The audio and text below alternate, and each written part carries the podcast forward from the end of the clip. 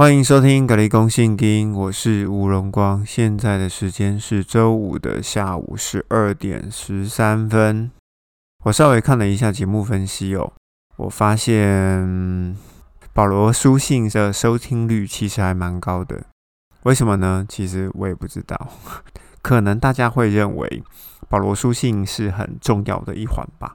哦，所以保罗的十三封书信排列。以及《铁扇农尼加前后书》，还有《加拉太书》，都被重复听了很多次。接下来我们要来谈《哥林多前书》。《哥林多前书》其实就是保罗在《使徒行传》第十八章第三次旅行出发之后，到了以弗所待了很长的一段时间所写的。保罗第三次旅行从安提亚出发的时候呢，其实有另外一个人去亚该亚省。的哥林多城传福音哦，这个人就是亚波罗。好，亚波罗的背景记述在《使徒行传》第十七章的最后面，所以这两件事是同时发生的哈。当保罗来到了以弗所，在弗所待了三年的时间当中，亚波罗就从希腊半岛南端的雅盖亚省的哥林多城回到了以弗所。他为什么要回到以弗所呢？当然就是传道受挫啦。同时呢，他也带了一封信回到了以弗所，哈，交给保罗，是要问保罗我们该怎么办。保罗就依照信件的内容做回复，并且依照亚波罗的报告，着手来写哥林多前书这一封书信，并且呢，请提摩太跟以拉都带着信件，经过北希腊半岛送到南方的哥林多。哥林多前书的前情提要应该是这样子。在开始今天的本文之前呢，还是要请各位可以呃协助配合哦，就是准备一本纸本的圣经，打开节目的资讯栏，准备一支好写的笔，啊，并且要下载数位原文的查经工具，我们在了解这整个圣经的背景会更加的顺畅一点。啊，刚刚有提到，我发现在节目的分析里面哦。大部分的人都重视保罗书信哦，好，所以呃，保罗书信就会收听的比较多一点。历史书的部分，也就是使徒行传的部分啊，的确也不是没有那么多好听的啦，哈，这个我了解。只是使徒行传呢，却是保罗他整个发展过程当中很很重要的一环哦。所以，如果你只听保罗书信的话，我会觉得有点可惜。好，你至少要把使徒行传。保罗他怎么样发展变成现在这样子哈？你可能要把它听一下，这样子保罗书信你才会整个有历史的根基，对你会更有帮助。有人也会觉得说，那保罗讲的东西到底对还是不对呢？哦，那你可能就要继续往前面听哦，你就要听彼得从使徒行传一章大概到第十五章左右哈，都有彼得的踪迹，把彼得找出来，就会知道说彼得讲的东西是不是跟保罗一样。那所以这样子听来听去，好像就是要从《使徒行传》的最前面一直听到现在啦。那我有需要再去跟大家讲，嗯，那你要不要知道耶稣讲的是不是跟彼得、跟保罗讲的一样呢？啊，那可能就要继续去把前面的马太福音给听一听了。哈，好，就变成通通都要听一遍了啊。那这样子会觉得整个时间轴这样走下来，你会觉得比较整个脉络会觉得比较清楚一点。好，我们就开始今天的本文啊。那在哥林多前书里面呢，其实我们可以知道有一个很大的问题，就是说分党结派的问题啊。他们有人说我是属于保罗的，有人说我是属于亚波罗的，有人属于基法的，然后呢，有人说我是基督的。所以说，其实，呃，保罗因此为这个事情哦很生气，所以呢，呃，他觉得哥林多人呢，应该都是像小孩子一样，哈，的属肉体的行为还是很严重。那当然也不能够怪他们了，因为原本希腊半岛它本来就是一个拜异教的一个半岛啊，本来就是一个外邦人的一个一个国家哈。因为罗马帝国之前是希腊帝国嘛，这个我们都知道的。所以说，在这个半岛里面，全部都是拜异教女神啊、男神的这样子的一个地方，他们会有分党分派这种行为，其实我觉得都是属正常。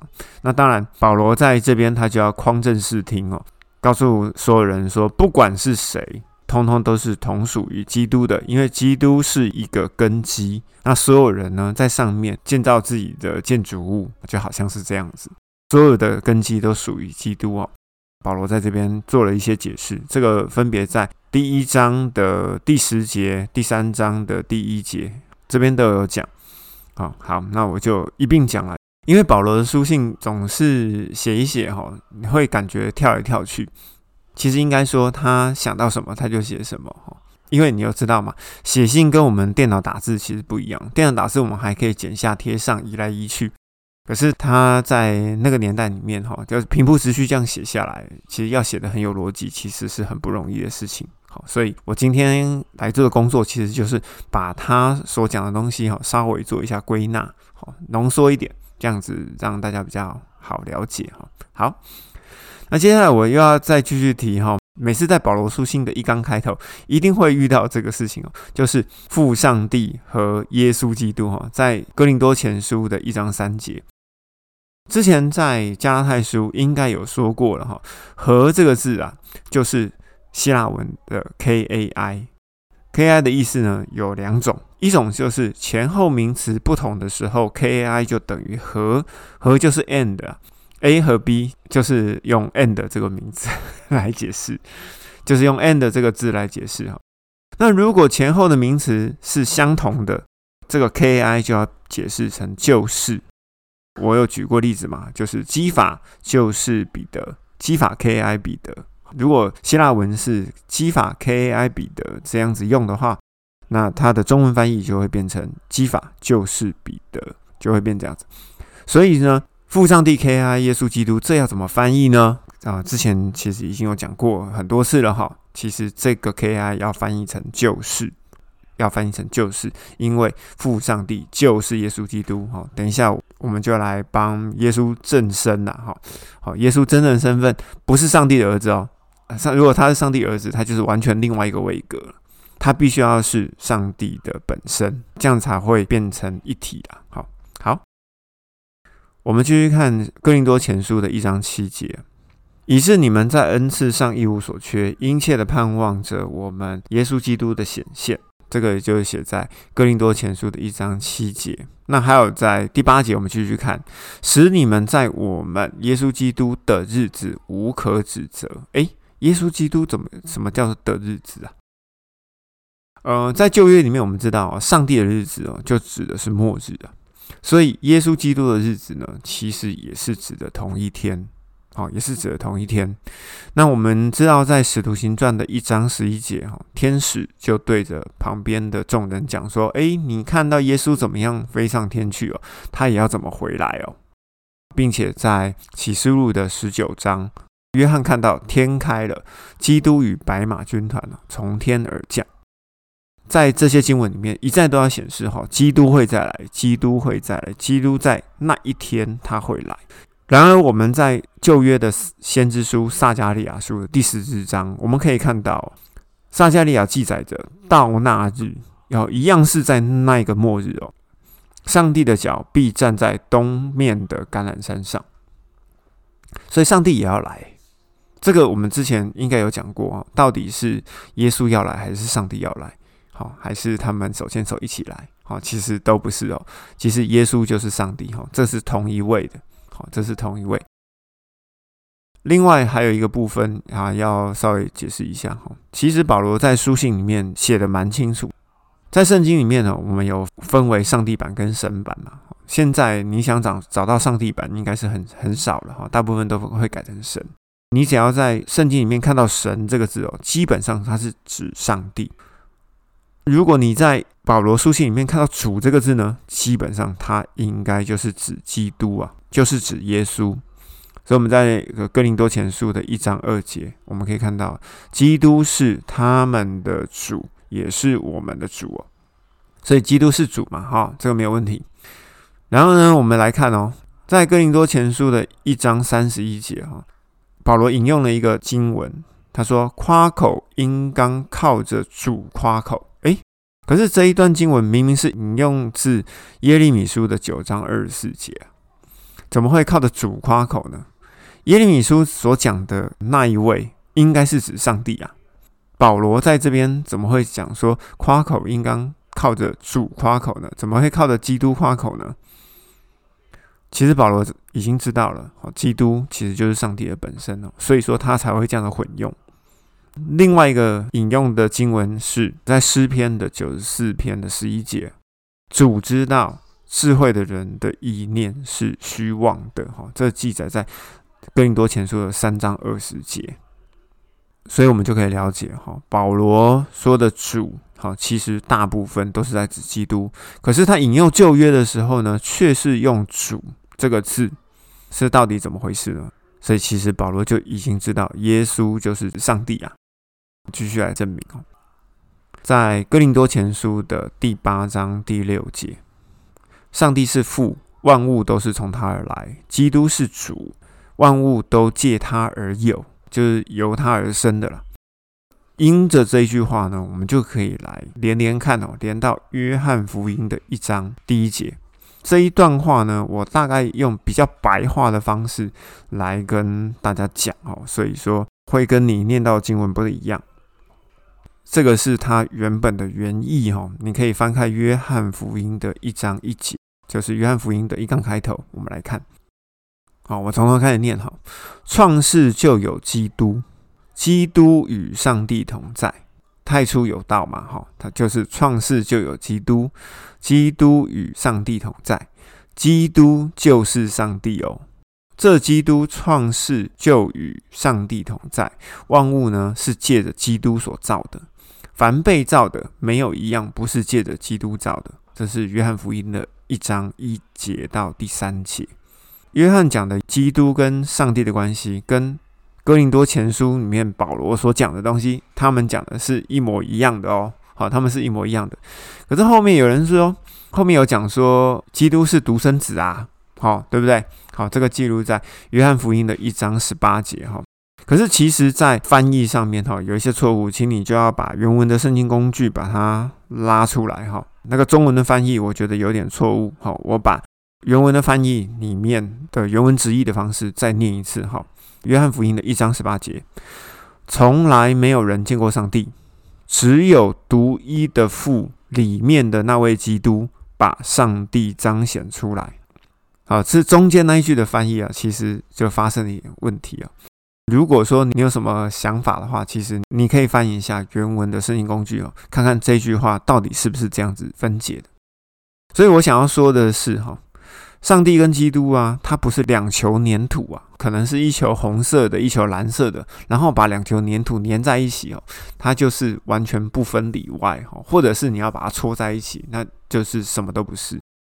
在过去的三位一体的概念里面哦，常常就是三颗粘土球，然后把它搓在一起哈，然后大家互相都是彼此，然后互相又不是彼此，请问那是什么东西啊？真的是搞不太懂。之前其实已经有讲过了，今天就再讲一次啊。在创世纪里面，上帝们说我们要照着我们的样式跟形象来造人，所以人有分里外，所以上帝也有分里外。而基督呢，其实就是里面的那位上帝啊。如果我们用鸡蛋来做比喻哦，鸡蛋它有蛋壳、蛋白、蛋黄，蛋壳呢就是看得见的那位上帝，可是没有人看过那位上帝啊，对不对？所以呢，只有里面那个蛋白，蛋白就是上帝的灵魂。上帝灵魂呢，来到这个世界上，然后借了一个肉体，我们称为那个肉体叫做耶稣。好，其实大概就是这样子了。其实已经解释很多次了，我们就不要再解释。OK，那还有一个部分哦，就是关于圣灵的部分。其实圣灵的部分应该算是最最具有奥秘的一个部分。好，来，我们来看。哥林多前书的二章第十节，但上帝却借着圣灵把这些向我们显明了，因为圣灵测透了万事，连上帝深奥的事也都测透了。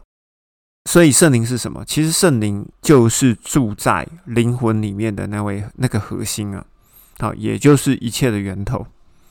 我们要这样看人哦，人的外面有个肉体。对不对？肉体里面有一个灵魂，所以呢，外面的肉体就是我外面的人，保罗曾经有讲过嘛，如果你对圣经有一点熟悉的话，哈，我外面的人就是这个肉体，我里面的人就是那个灵魂。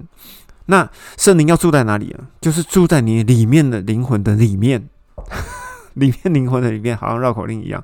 好，然后这样子我们就可以了解哈，外中内就有三层。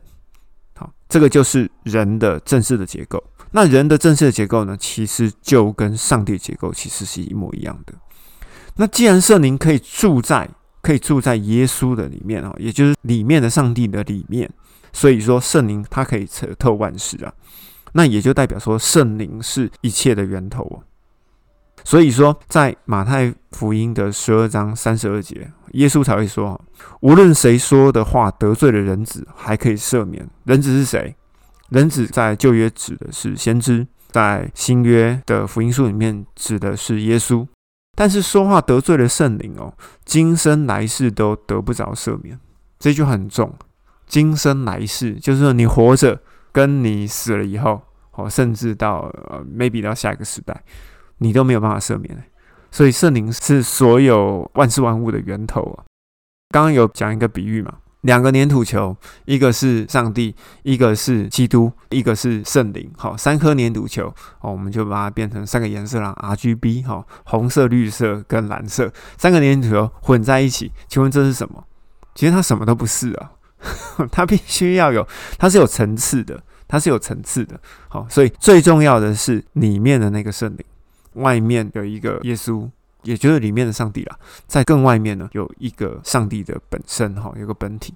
用哥林多前书来解释三位一体啊，希望大家听得懂。因为其实已经讲很多次了，讲到有点烦了。可是，可是每一次在每一个书信的开头，其实都一直在重复这件事情哦。一直都在重复这些事情，所以就逼着自己又要再讲一次。好，所以如果啊不想听的人呢，这一段就跳过吧。好，我们继续来看啊，聪明跟愚笨的。哥林多前书的一章十八节哈，摘录在赛以赛亚书的二十九章十四节。上帝要灭绝自认智慧人的智慧，要废弃自认聪明人的聪明。继续接着念。上帝要拣选卑贱的、被轻视的，要废弃那些自以为是的。我觉得这句话其实嗯没什么好解释的哦，但是后面这个比较重要哦，就是在哥林多前书的二章五节，你们的信不是凭着人的智慧，而是凭着上帝的能力。诶，是什么能力啊？上帝有什么全能哈，可以来让我们依靠的？保罗又继续讲啊，好，在二章六节到九节，保罗说的智慧哦，不是这个时代或执政掌权的智慧，而是从前上帝预定隐藏奥秘的智慧。诶，预定隐藏奥秘的智慧哦，这到底是什么东西？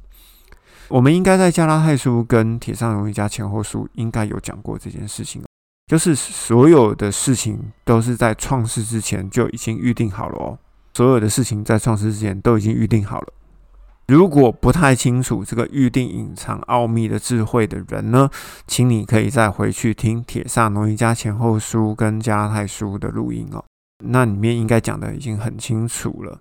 必须要找一节经文来呼应了哈，就以赛亚书的九章六节哈，他的名被称为奇妙的测试、全能的上帝、永恒的父、和平的君王，就觉得上帝很厉害了。好，没什么好讲。好，那我们接下来再继续再来探讨一个之前就讲过的问题哦，为何犹太人没有一个知道哦？其实这个就是关乎于以赛亚的封印，这边就再讲一次哦。其实，在嗯书信里面呢，会有很多的概念会一再的重复，为什么？因为保罗写给每一间教会哦，都是单独写，他写出去的信都是单独的。所以说，他会有很多的概念哦，会一直重复在他的书信里面，而且你会发现他的书信里面会是连贯的哈。所以我们我们会一直讲，我们会一直重复的讲。那我们来看哈，《哥林多前书》的二章八节，保罗说：“这世代执政的人啊，没有一个知道啊，否则怎么会把基督钉在十字架上呢？”这个就是为何犹太人没有一个人知道。保罗既然知道这件事情。斯蒂凡其实他也知道哦，其实保罗跟斯蒂凡讲的东西是一样的。斯蒂凡在哪里讲呢？在使徒行传的七章六十节，斯蒂凡说：“耶稣啊，不要把这个罪归给他们。”我有一个朋友哦，他跟我说：“哇，他读到这一句话的时候，他他都快哭了。”我说：“为什么？你看，人家要把他打死，斯蒂凡居然还这么爱这些人，说不要把这个罪归给他们。”哎。如果呢，你知道了以赛亚封印呢，你就会知道说这些人就是塔卡康康。好，我们继续往下讲。好，来，耶稣也曾经讲过这句话哦，在路加福音的二十三章三十四节，耶稣说：“上帝啊，赦免他们，因为他们不知道自己所做的是什么。”哎，保罗、斯提凡、耶稣都这样讲，哎，这些都是因为爱吗？如果你单单从行为的角度来讲话，对呀，没错，耶稣就是爱这些人，斯蒂凡就是爱这些人。那保罗为什么会说这世代执政的人没有一个人知道？否则怎么会把基督钉在十字架上呢？所以呢，我们就要回头来看这件事情的源头，记载在以赛亚书。以赛亚在写以赛亚书的时候，差不多应该是在西元前七百年了，也就是距离现在两千七百年前的事情哈。上帝说什么呢？上帝说：“以赛亚，你要使这子民的心思迟钝，耳朵不灵，眼睛昏暗，免得他们的眼睛看见，耳朵听见，心里明白，回转过来，我又要来医治他们。”所以，上帝的意思是什么？我就是定义，不要让这些人再回转过来。如果这一群人回转过来的话，上帝会原谅他们吗？我告诉你，一定会的。为什么？我举了两个例子。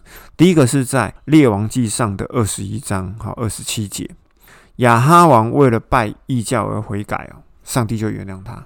还有另外一件事情，在出埃及记的三十二章哦，以色列人在西乃山下拜金牛，集体叛变，上帝呢原本要把这一族人哦全灭了。可是呢，中保这个做中保的摩西啊，为这一群以色列人求情，所以呢，上帝才不降下灾祸哈。我们可以去翻出埃及记的三十二章，以色列人把上帝真的惹毛了哈，所以呢，才会在呃两千七百年前的以赛亚书里面，上帝就下了一个封口令哦，绝对不能让以色列人回转过来，所以我们就可以知道。上帝不再给犹太的儿女机会了哈，那这个就是旧约的部分，把他们逐出了家门，好让旧约做了废止。这个记载在撒加利亚书的第十一章。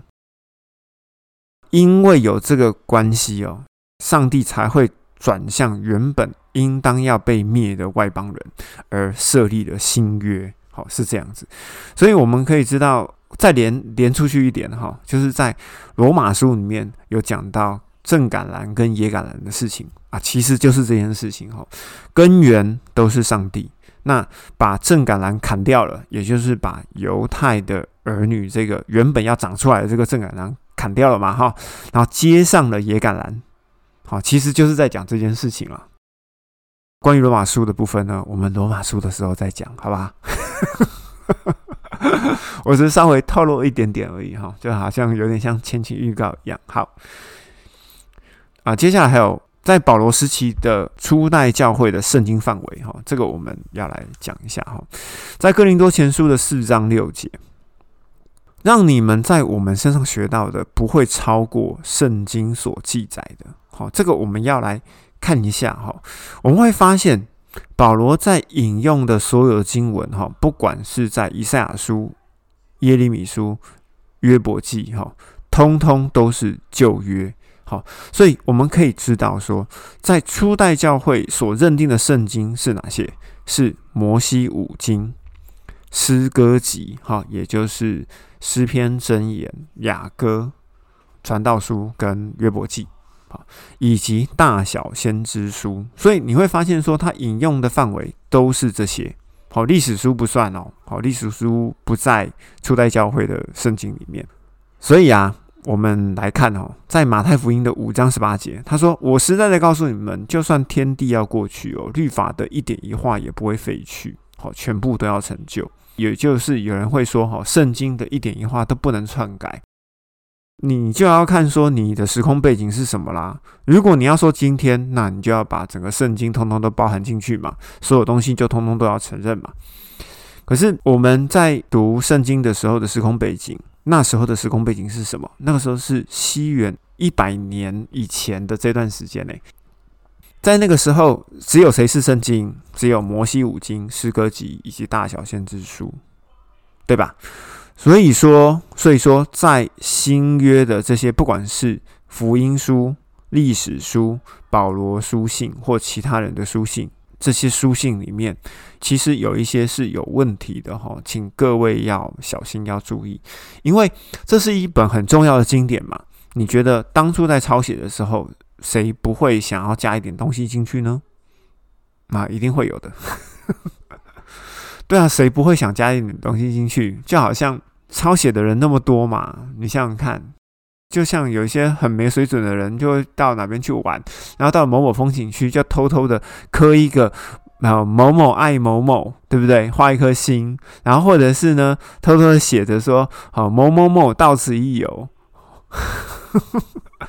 其实这个是人性啊，这个是人性，所以这个是这是一定一定会有的，好就就会被加进去。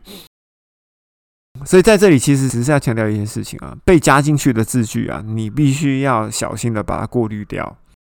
你从电子版的圣经里面呢，常常会看不到这个东西，所以请你一定要有一本纸本的圣经哦。好，我们举两个例子，第一个，在马太福音的第十七章的二十节跟二十一节。要靠着信心来赶鬼，在纸本圣经里面呢，就会有写说二十一节是后来加进去的。那二十一节呢，就会讲说一定要靠的进食跟祷告。所以有人就会把这些东西通通加起来啊！你要有信心，你还要进食，还要祷告。信心看得到吗？信心看不到，信心完全在乎于你的里面。对于信仰的根基到底稳固或不稳固？可是进食跟祷告看得到啊！我进食多少天？进食三天，进食七天，进食二十一天，进食四十天，对不对？他祷告，祷告看得到啊！你可以花时间。如果有些人赶鬼哦，maybe 他失败了，也也许也许他赶鬼失败了，就说啊，那我今天进食祷告不够。有时候我都在想说，这是什么逻辑啊？反正耶稣只有说你的信心不够而已，他从来没有讲过进食跟祷告啊，因为那一句话是后来加上去的。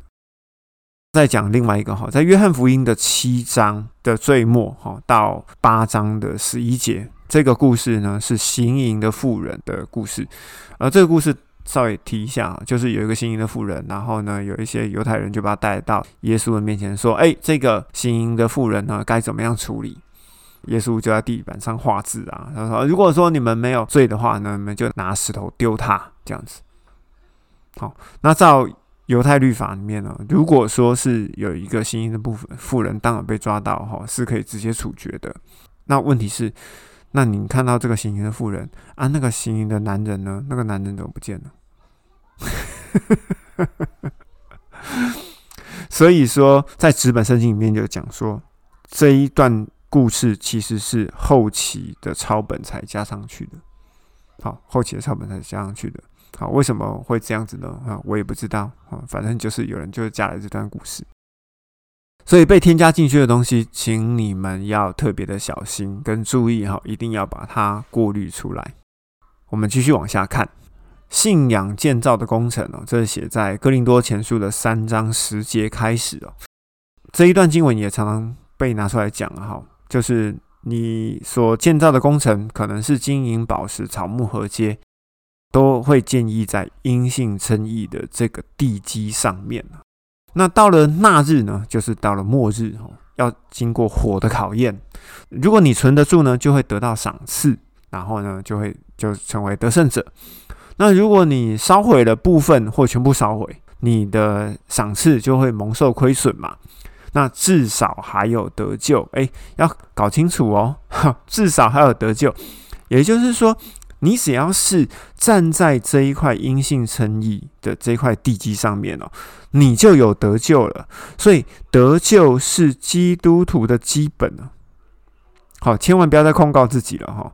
得救是基督徒的基本啊，所以我有时候我会想说，哎，什么都不知道的人真幸福。你知道的人，你就要开始工作啊，不然的话，他就说 你没有好好的建造房屋。所以，不管你是经营宝石草木合接啊，不管你是什么样的工程，你只要是站在地基上，你就已经有得救了。那只是呢，如果你所建造的工程受得住考验的话，好，受得住考验，那你就可以得到赏赐。好，这个就是得胜的部分哈。那得胜这两个字呢，会出自于哪里啊？出自于启示录的第二章跟第三章，也就是写给七封教会的书信。每一个教会的最后一段哈，写给每个教会的最后一段，都是写着得胜的人会如何如何如何。好，大概是这样子。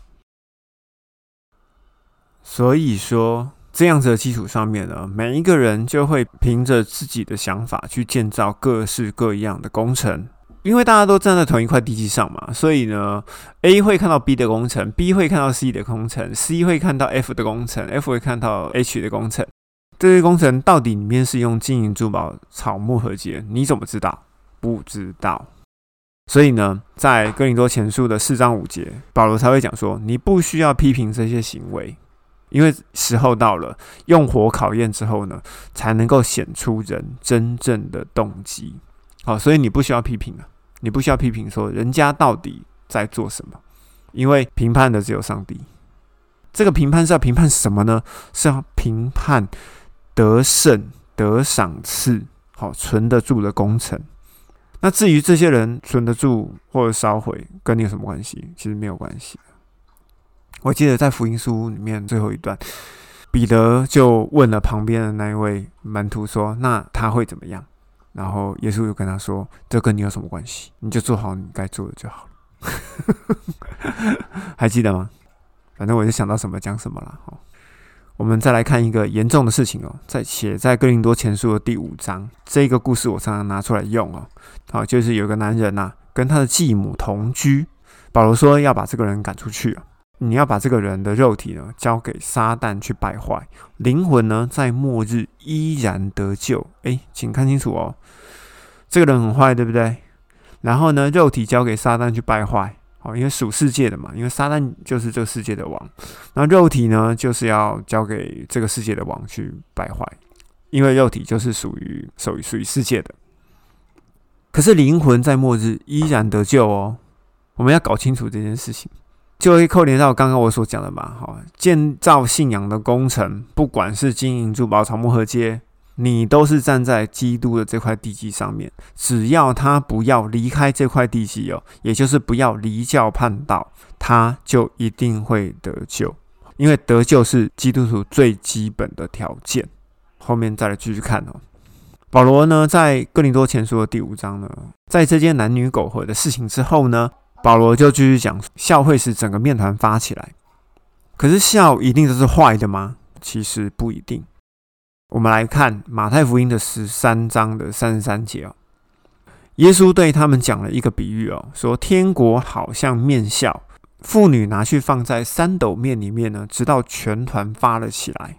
嗯，天国是好的还是不好的？天国是好的啊，对不对？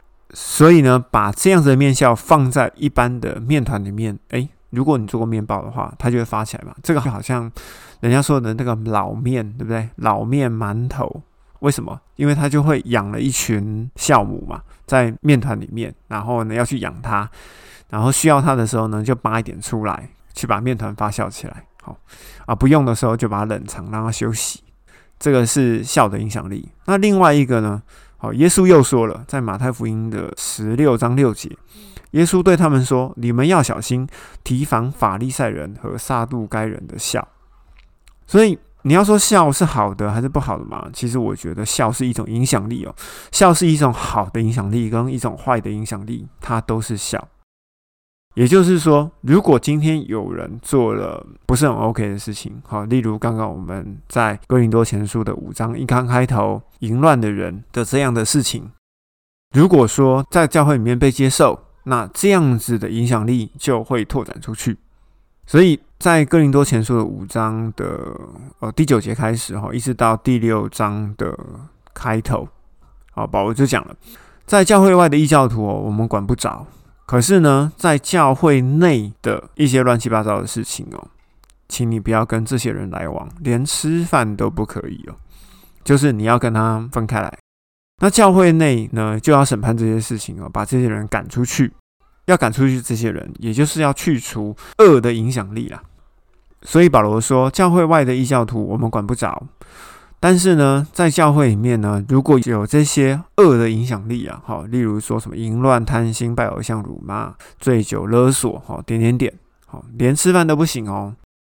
如果你们在教会里面有看到这样子的弟兄，那你们就要审判这件事情。你要判断这件事情是好的是坏的，甚至如果很严重的话，你要把这些人赶出去。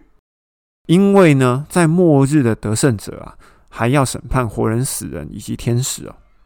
所以说你在教会里面，在这个世界上，你都没有做好这件事情了。你在天上，你在未来当了得胜者，你怎么会做好这件事情呢？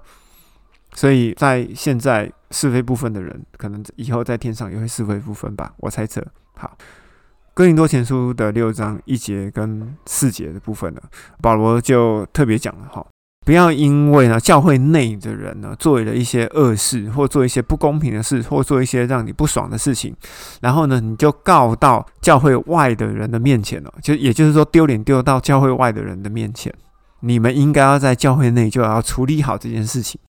不要让这些事情流到外面去。你们有能力，一定可以处理好。哦，他的意思是这样子啦。好，后面又继续讲哦。以前不义的人呢，不能够继承上帝的国。那不义的人是谁？他其实就是指格林多人。好，也就是异教者，也就是外邦人，不能承受上帝的国。哈，那因为不义的人，他们都做什么呢？他们就是淫乱、贪心、拜偶像、辱骂、醉酒、勒索啊。好，就是这些人不能继承上帝的国。如今因信称义，被圣灵洗净了，就可以继承上帝的国。好，而且凡事都可以做。刚讲过了嘛？哈，就是在信仰里面的工程，因为你是站在基督的磐石上，所以说基本上就是得救了。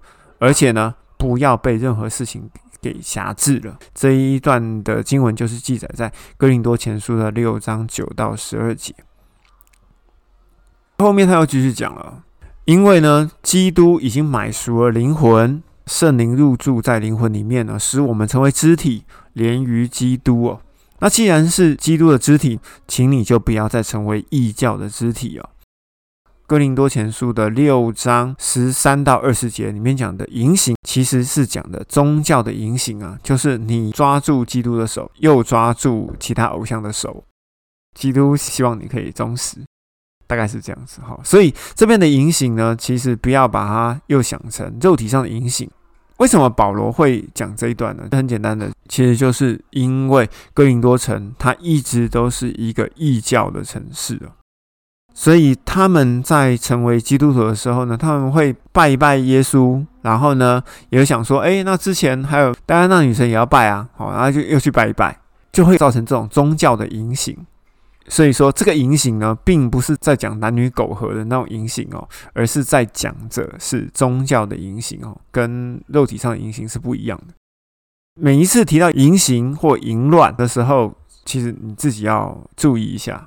那我们哥林多前书的一到六章，就今天先讲到这边。我讲的觉得，嗯。非常的凌乱，可是我基本上已经有把大部分可以归纳的东西已经归纳在一起了啊，管他的，反正先录嘛。我是因为尝试过才慢慢变得很厉害，而不是因为很厉害所以才开始尝试，对吧？好，所以每个人都需要练习。好，接下来下一集我们会讲哥林多前书的第七章开始哦，大家就继续等吧。好，就这样子喽。好。下次再见，拜拜。